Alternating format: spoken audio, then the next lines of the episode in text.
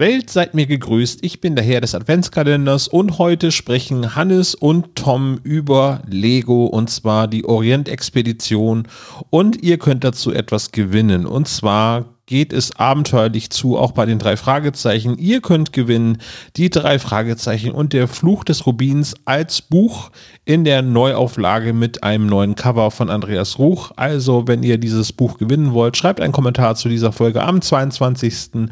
Dezember auf spezialgelager.de und ihr nehmt automatisch an der Verlosung teil. Und jetzt viel Spaß beim Lego bauen oder hören.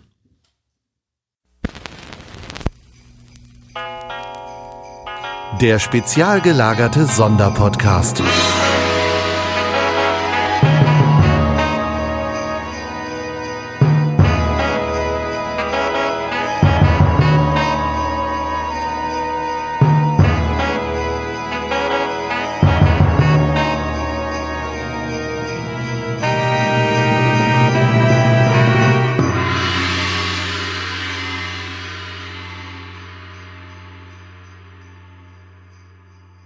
Hallo und herzlich willkommen beim spezial gelagerten Adventskalender. Und wie schon im letzten Jahr angekündigt, haben Hannes und ich uns ein weiteres Lego-Hörspiel vorgenommen. Genau, und zwar die Orient-Expedition, auch aus der Adventure-Reihe. Und die bildet den Abschluss des ähm, ganzen Adventure-Themes, bevor das dann eingestellt wurde, leider für immer oder ersetzt wurde durch Indiana Jones. Es gab dazwischen noch etwas, habe ich rausgefunden. Also das Hörspiel, über das wir jetzt reden, ist zu der Orient Express Reihe 2003 erschienen. Auch nur in Deutschland, das Hörspiel. Dann gab es 2011 noch die Pharaohs Quest Reihe, die so ein bisschen so ein Abklatsch von den Mumienfilmen war. Also der Protagonist da ist dann auch nicht Johnny Thunder beziehungsweise Joe Freeman wie hier, sondern heißt dann Jake Rains und ist halt Brandon Fraser aus den Mumienfilmen nachempfunden. Ist es nicht faszinierend, dass wir jetzt im Adventskalender das besprechen und Brandon Fraser erwähnen, der jetzt 2021 ja wieder ein gewisses Comeback hingelegt hat?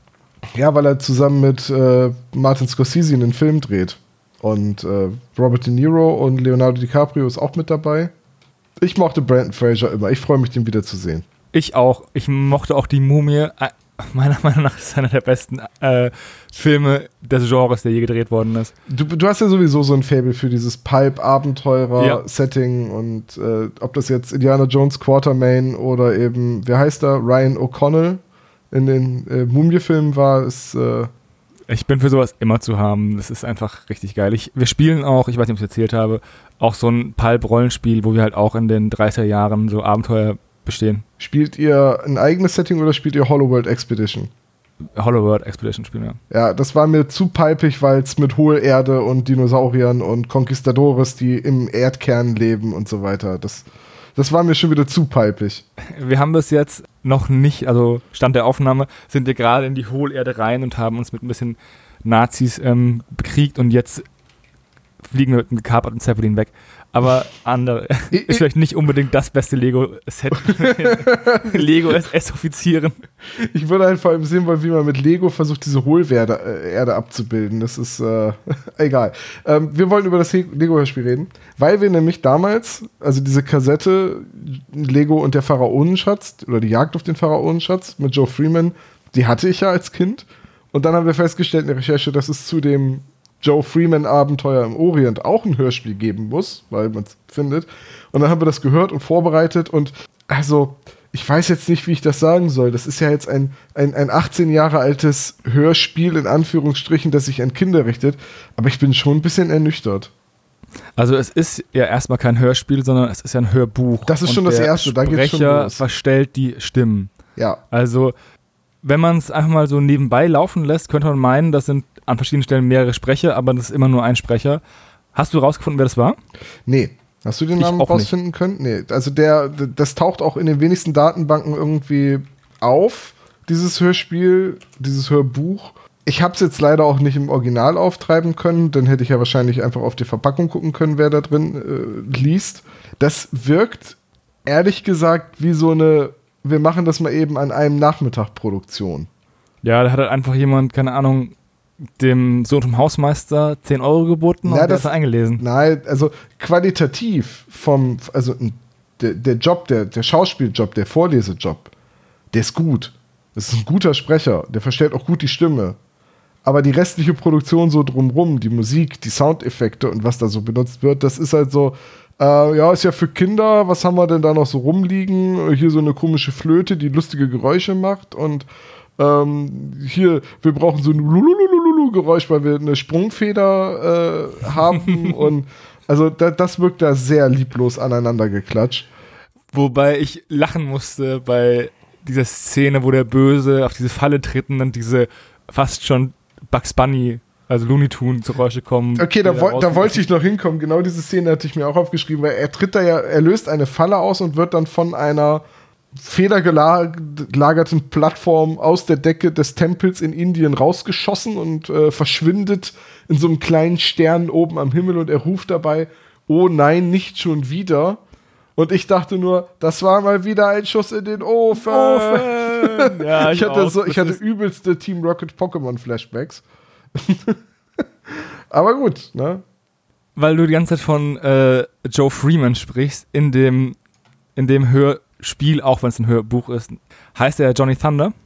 Das ist der amerikanische Name Genau. von Joe Freeman.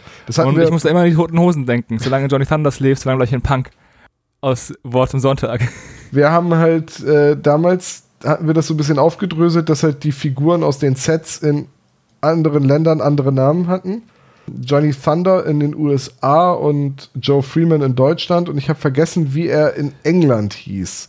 Sam Grant. Das war es, genau, Sam Grant. Und äh, Ist aber meiner Meinung nach der coolste Name, finde ich. Ja, wahrscheinlich hat man in den USA, den, weil der Name Grant da immer noch mit Ulysses S. Grant, dem Präsidenten, ähm, verknüpft ist, dass man den Namen Grant da dann nicht benutzt hat. Äh, da muss ein Abenteurer Roosevelt mit Nachnamen heißen. Ähm, ich weiß es nicht, keine Ahnung, aber ja. Und jetzt in dieser 2003er Fassung hat man auch in dem deutschen Hörbuch alle amerikanischen Namen übernommen. Das heißt, wir haben jetzt Johnny Thunder statt Joe Freeman, wir haben Professor Kilroy anstelle von Professor Articus und wir haben Pippin Reed anstelle von Linda Lovelace. Ja, so, Pippin Reed. Ich denke halt, wenn von Pippin gesprochen wird, immer an so einen kleinen Typen mit haarigen Füßen. Da kann ich gar Ja. nicht anders. Aber gut, ne? Ich, ich muss auch immer an die Hobbits denken. Also, das ist, Pippin ist irgendwie ein, obwohl ja es Pippin ja auch ein, ein relativ normaler Vorname ist. Hier in Würzburg zum Beispiel gibt es eine Statue von ähm, Pippin, dem, ich glaube, Sohn von Karl dem Großen. Nein, mich nicht drauf fest. Äh, hier auf der alten Mainbrücke. Und daher kenne ich den Namen ja auch schon. Aber ich muss auch immer an die Hobbits denken. Ich glaube, dass da jetzt einfach eine Statue von Hobbit steht. So, so, so. Jedes einzelne Fußhaar ist rausmodelliert worden vom Künstler. Jedes Haar ist aus Stein gehauen. Er war der Vater von Karl dem Großen. Ich habe extra noch nachgeschaut. Also Pippin, der große, also jemand, der Pippin hieß, war der Vater von Karl dem Großen. Pippin der Jüngere war Vater von äh, Karl dem Pippin. Großen, ja. Ein Name, der nicht kleiner klingen könnte, außer er würde Pequeño Pippin heißen. Also wieder was gelernt. Auch Geschichte passt ja zu dem Thema des Podcasts. Wobei zwischen Pippin und der historischen Figur, in, die, in der sich das Hörbuch dreht, liegen knapp äh, 500 Jahre, nämlich um Marco Polo. Und das ist auch so eine Sache. Ne? Marco Polo versteckt irgendwo in China einen Schatz. Okay, gut, der ist immerhin dahin.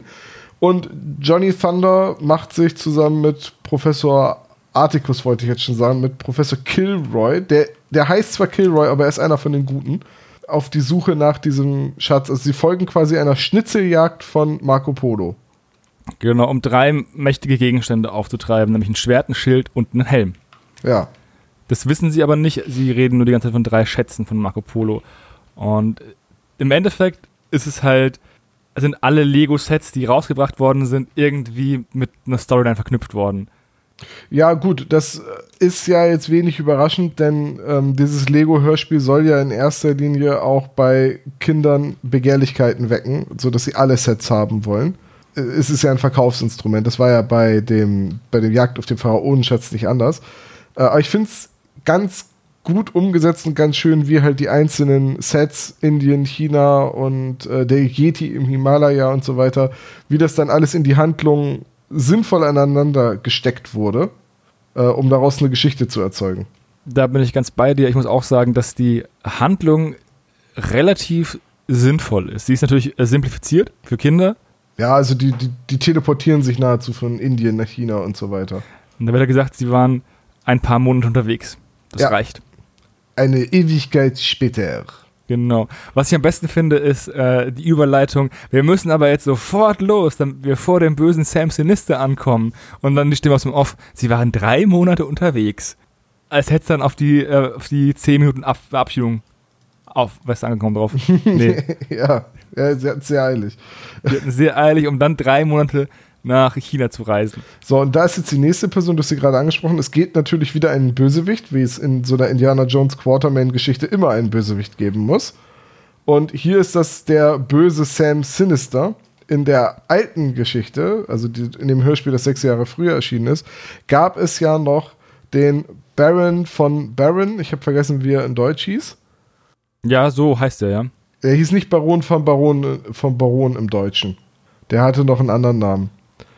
Der hieß, ah Gott, wie hieß er denn? Mr. Hates.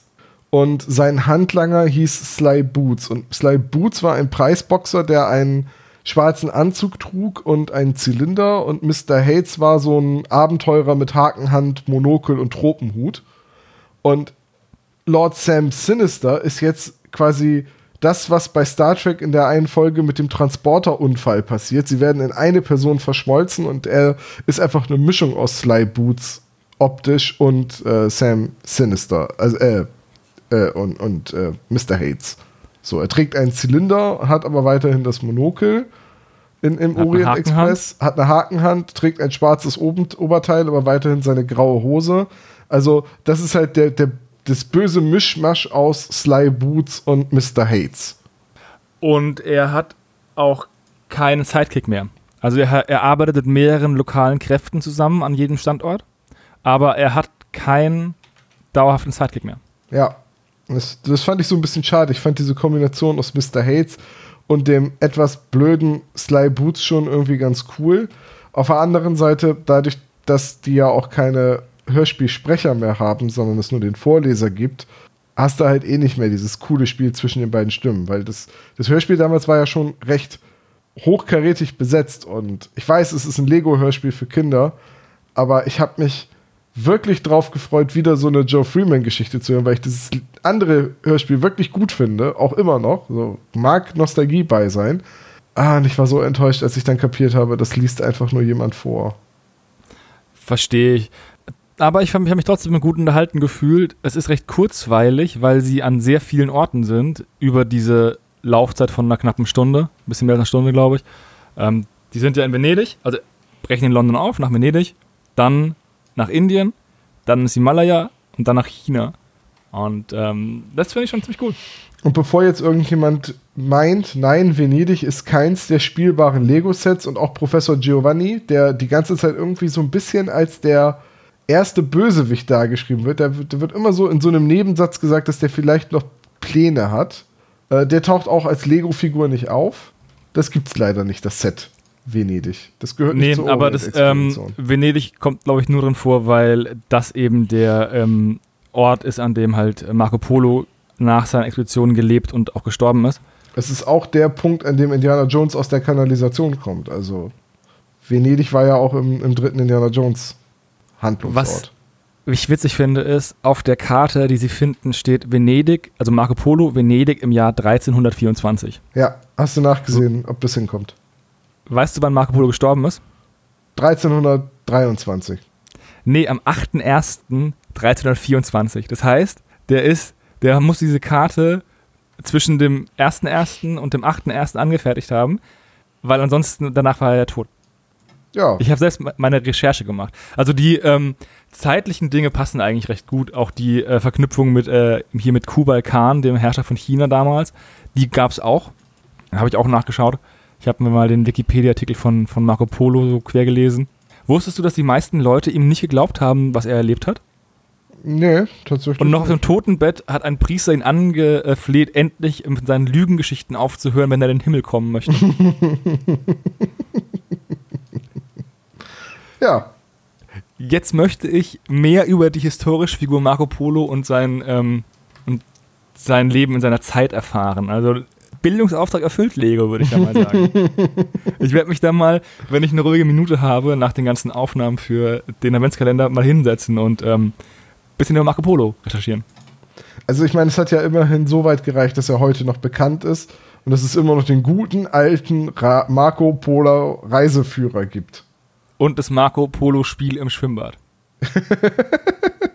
und die Marco Polo Hemden.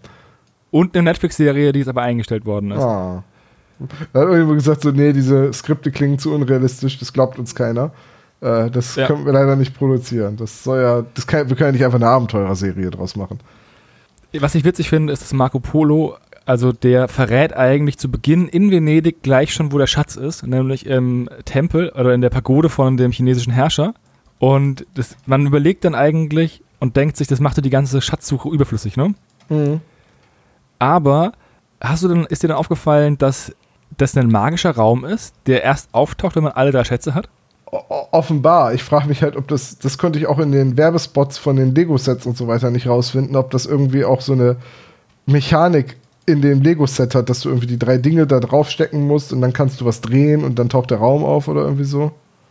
Weiß ich nicht, aber im Hörspiel, im Hörspiel ist es so, dass du ja diesen äh, Wächter mit den drei Ma Gegenständen ausrüsten musst und dann gibt er dir den Schlüssel und dann kannst du eine Tür aufschließen und dann ist dahinter plötzlich ein Raum, der vorher nicht da ist. Ja, genau. Da gab es doch dann diese Formulierung. Er wird kurz lebendig, gibt Johnny den, den Schlüssel und dann wird er wieder zu Stein. Diesmal für immer. Der allwissende Erzähler entscheidet das. Das, was ich auch geil finde, ist, ähm, Johnny Thunder ist ja offensichtlich Engländer oder lebt in London. Nein, ist Amerikaner. Aber, Ja, er, er lebt in London? London, ja. Marco Polo war in Venedig, bekommt den Drachen von dem ähm, chinesischen Herrscher geschenkt und die Briten haben nichts Besseres zu tun, als das an sich zu reißen und nach Londons Museum zu bringen. Das ist so typisch britisches Verhalten, oder? Ich frage mich halt gerade, wann die Briten das dann aus Venedig nach London gebracht haben. So im, im weil ich meine jetzt dann im, im Zuge des Zweiten Weltkrieges oder Nee, weil ich meine, die, ähm, dieser Drache gehört ja nicht dem, dem britischen Museum. Nur weil die es entdeckt haben, heißt es ja nicht, dass ähm, die einen Anspruch darauf haben. Nee, Und Marco Polo war Italiener. Das heißt, wenn das ein Geschenk war an Marco Polo, dann müsste das an seine Nachfahren gehen.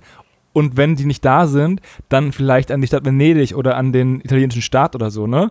Aber die Briten sagen einfach, Feind des ja, Keepers, das haben die Briten schon immer gesagt. ja, das, da gibt es ja auch diese fehlende Statue, ne? Äh, in Griechenland. Wie, war- wie war das noch? Äh, warum, was ist der Grund dafür, dass es in Ägypten Pyramiden gibt? Sie waren zu groß, um sie auf ein Schiff zu laden, sonst wären sie jetzt in England. Ja, das ist so geil. Da muss ich so lachen, weil es so ein typisches Verhalten ist.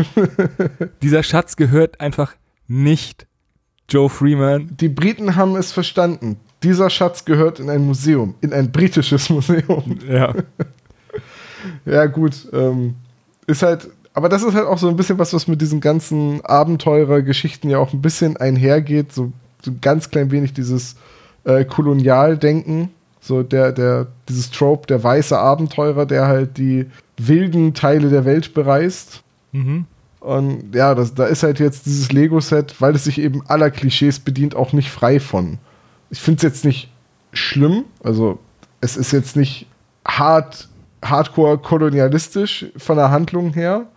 Nö, ich finde eigentlich, dass es im Gegenteil die mit den indigenen äh, Bevölkerungsteilen, die auftauchen, weil es kommt ja immer, es kommt in Indien dieser Junge vor, dann die Sherpa und dann die, ähm, die Asiaten in China, also die chinesischen Kinder und so, ähm, dass er mit denen eigentlich ganz respektvoll umgeht, das Hörbuch. Und die auf Augenhöhe behandelt. Also zumindest die Guten tun das. Ne? Der Lord Sam Sinister natürlich nicht, aber äh, wen wundert das? Er ist auch der Böse. Mhm. Und, und was ich halt immer noch super lustig finde, ist diese Szene, wo sie im Himalaya auf den Yeti treffen, den, gegen den irgendwie kurz kämpfen. Das endet dann damit, dass der Yeti sich irgendwo den Kopf anschlägt und benommen ist. Und dann sagt der Sherpa, der Yeti ist meinem Volk heilig, wir müssen ihm helfen. Und dann kriegt er einen Kopfverband. das fand ich so süß, dass der der Yeti kriegt, wird dann gepflegt, kriegt einen Kopfverband, dann machen sie ihm noch einen Tee und dann gehen sie weiter. So. Übrigens, du wurdest wieder um eine Verfolgungsjagd gebracht, weil ich habe nämlich mir mal auf ähm, Wikipedia die, die Story dieses Sets durchgelesen, dieser Setreihe, ne? Mhm. Und am Himalaya kämpfen ähm, Johnny Thunders und der böse Sam Sinister in einer Verfolgungsjagd mit einem Festivalballon und einem Flugzeug gegeneinander. Ja, ja, der ist ja, das sagt ja der, der Lord Sam Sinister auch. Er sei mit seinem Hubschrauber in, in das Gebirge, ge- äh, mit, Mit seinem Hubschrauber. Flugzeug. Mit seinem Doppeldecker, wollte ich sagen, in das Ge Gebirge gekommen, ja. Genau. Und es gibt einen Dogfight zwischen dem Ballon und dem äh, Flugzeug, aber das wurde rausgestrichen aus dem Hörbuch. Also ich habe hab sehr wieder viele mal Luftkampfsimulationen im Ersten Weltkrieg gespielt. Ich kann dir sagen, ein Dogfight zwischen einem Doppeldecker und einem Ballon. ist sehr lahm. Besonders wenn das ein deutscher Ballon ist, der nicht mit Helium gefüllt wurde. ja. Nee, auf jeden Fall. Ähm, da wurdest du wieder mal wie bei beim Narbengesicht um eine coole Action-Szene in Luft betrogen. Ich weiß nicht, wo die Leute das Problem haben mit Luftkampf. Luftkampf gehört einfach in jede gute Geschichte, egal in welchem Jahrhundert sie spielt. Ja, na gut, aber was soll's. Ich meine, das Hörspiel ist, Hörbuch ist etwa eine Stunde lang. Man kann sich das wirklich gut anhören. Aber wenn man halt das alte Joe Freeman Hörspiel noch im Ohr hat, ist man so ein bisschen enttäuscht, dass es nur ein Hörbuch ist. ja, es ist auch halt äh, simpler von der Story, würde ich sagen. Auch wenn die Story nicht schlecht ist. Deutlich, aber auch, was wahrscheinlich ein bisschen damit zusammenhängt, dass man halt so viele Standorte ähm, überbrückt. Ja, da So, kommt ne? man sehr schnell äh, einfach. Und dann waren sie in China. Genau, so. Bisschen wie in 80 Tagen um die Welt. Aber ich finde es trotzdem schön, dass ähm, wir uns das Hörbuch zur Brust genommen haben. Und ich finde es schade, dass es zu den anderen beiden Adventure-Sets keine Hörspiele oder Hörbücher gab, weil ich hätte echt gerne Dino Island gehabt.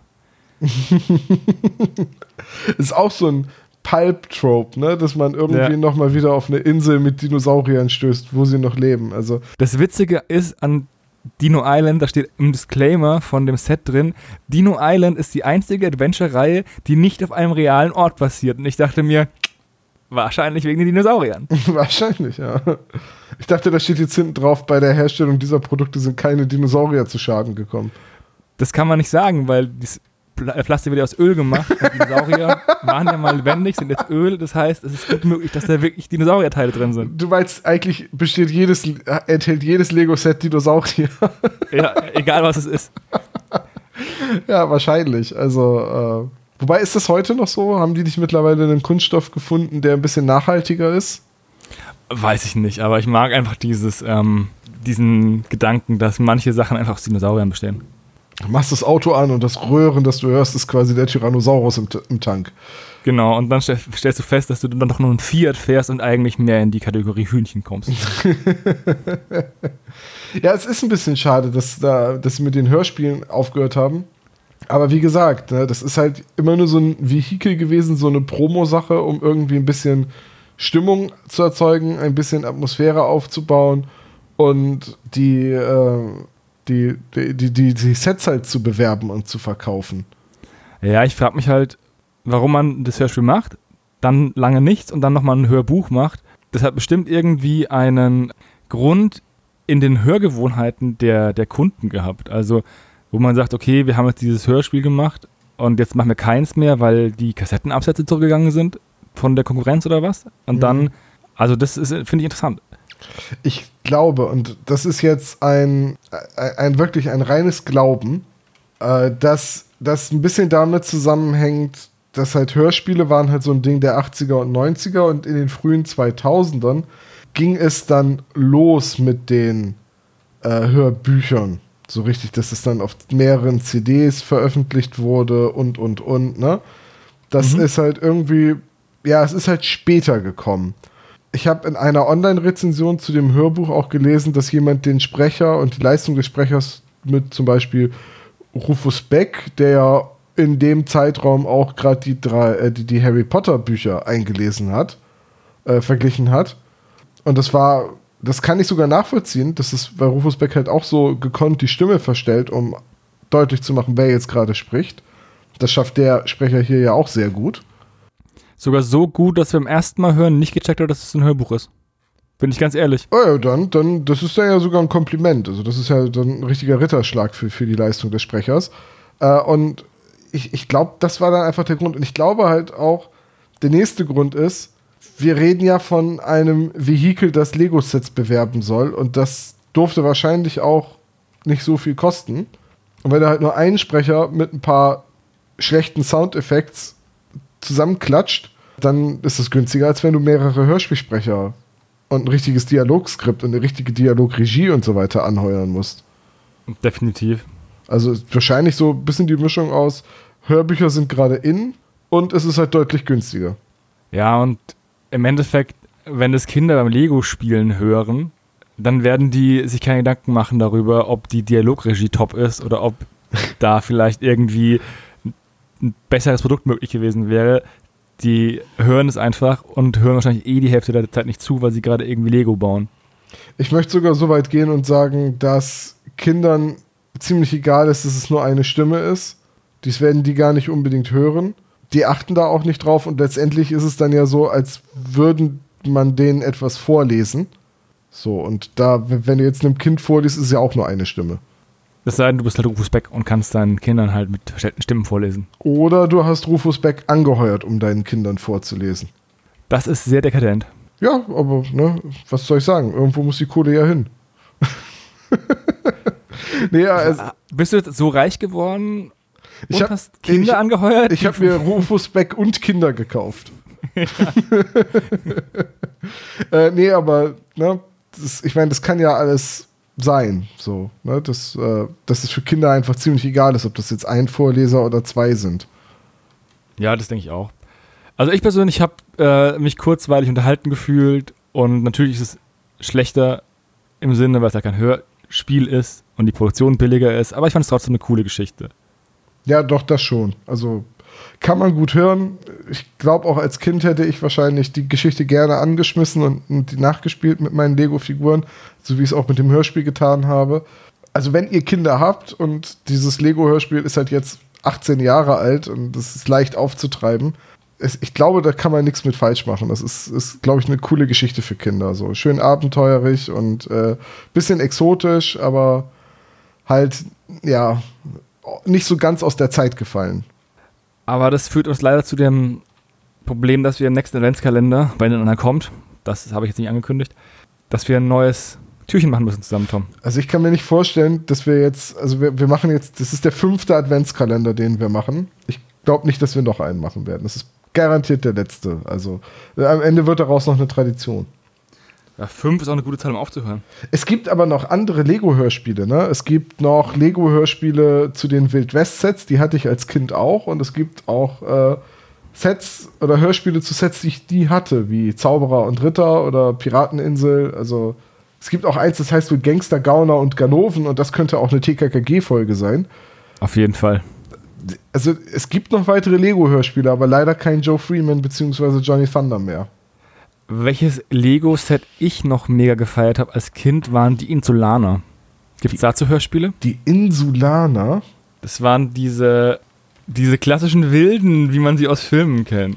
Also mit so Knochenmasken und Pfeil und so Kanus und so. Die waren Teil des Piratensets, aber ich fand die immer geiler als die Piraten. Und siehst du, ich fand beim Piratenset immer die Navy, also die in Uniform, fand ich immer am coolsten. Ich mochte schon als Kind militärische Uniform.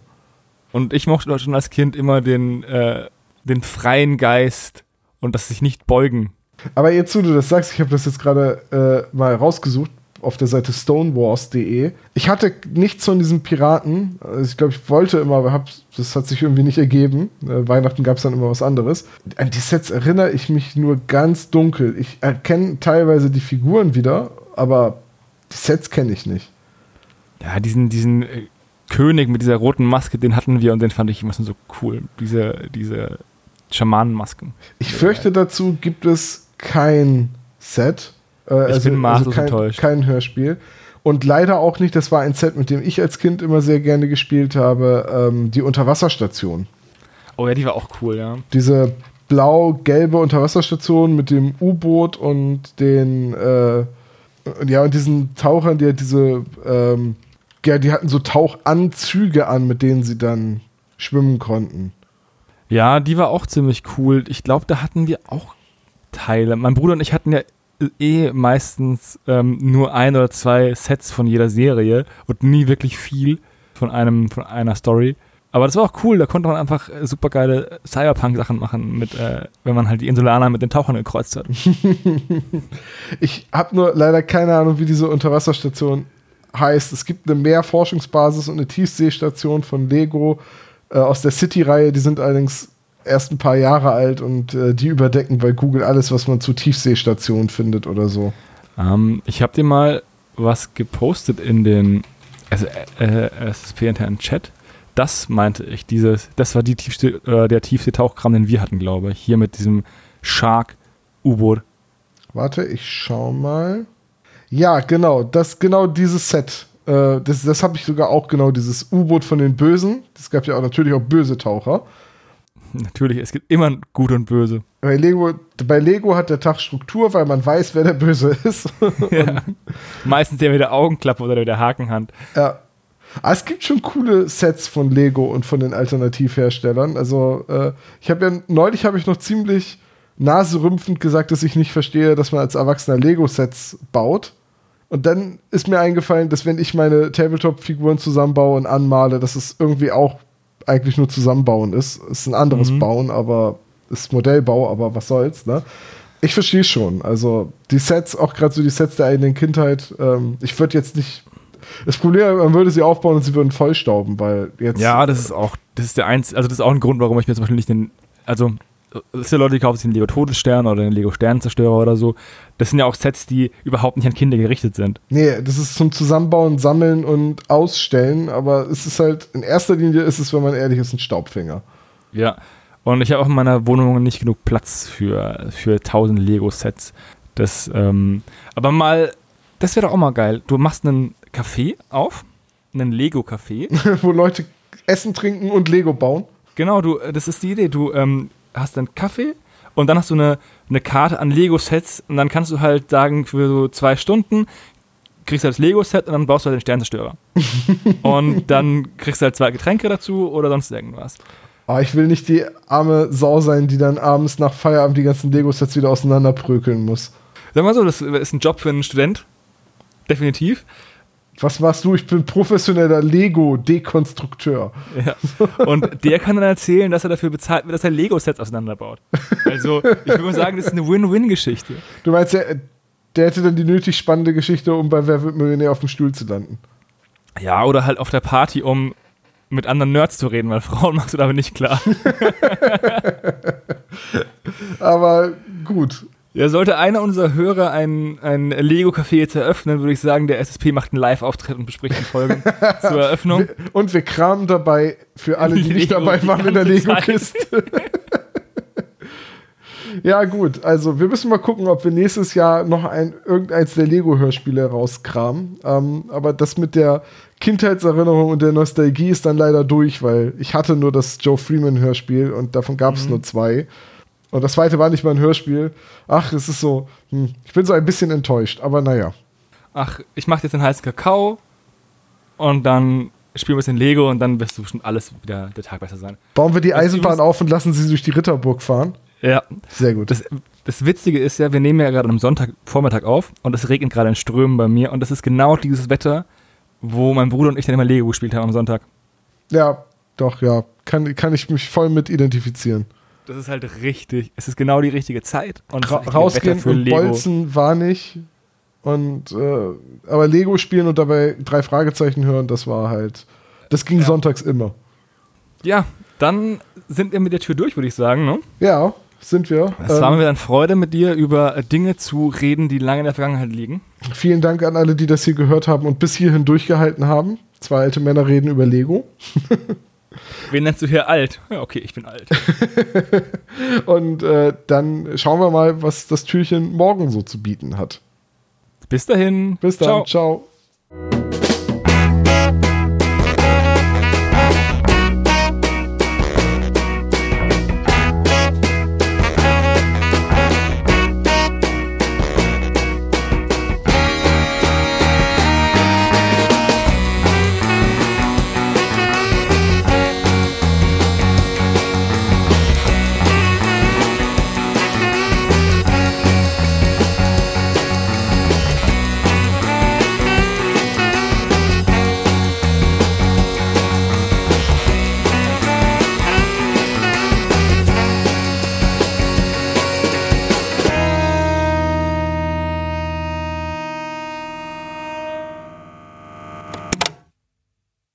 Das war der spezial gelagerte Sonderpodcast.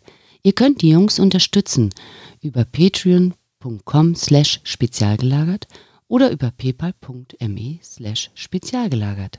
Der SSP bedankt sich recht herzlich bei Dr. Orgel für das tolle Intro und der Station Voice Heinz Kreinbaum. Der SSP ist ein Hobbyprojekt und steht in keinem Zusammenhang mit Kosmos oder Europa. Ihr findet den SSP auf Facebook, Twitter und Instagram jeweils unter Spezial gelagert sowie auf YouTube. Außerdem könnt ihr die Jungs auf dem SSP Discord-Server antreffen. Alle Links findet ihr natürlich auf der Webseite spezialgelagert.de. Bis zum nächsten Mal.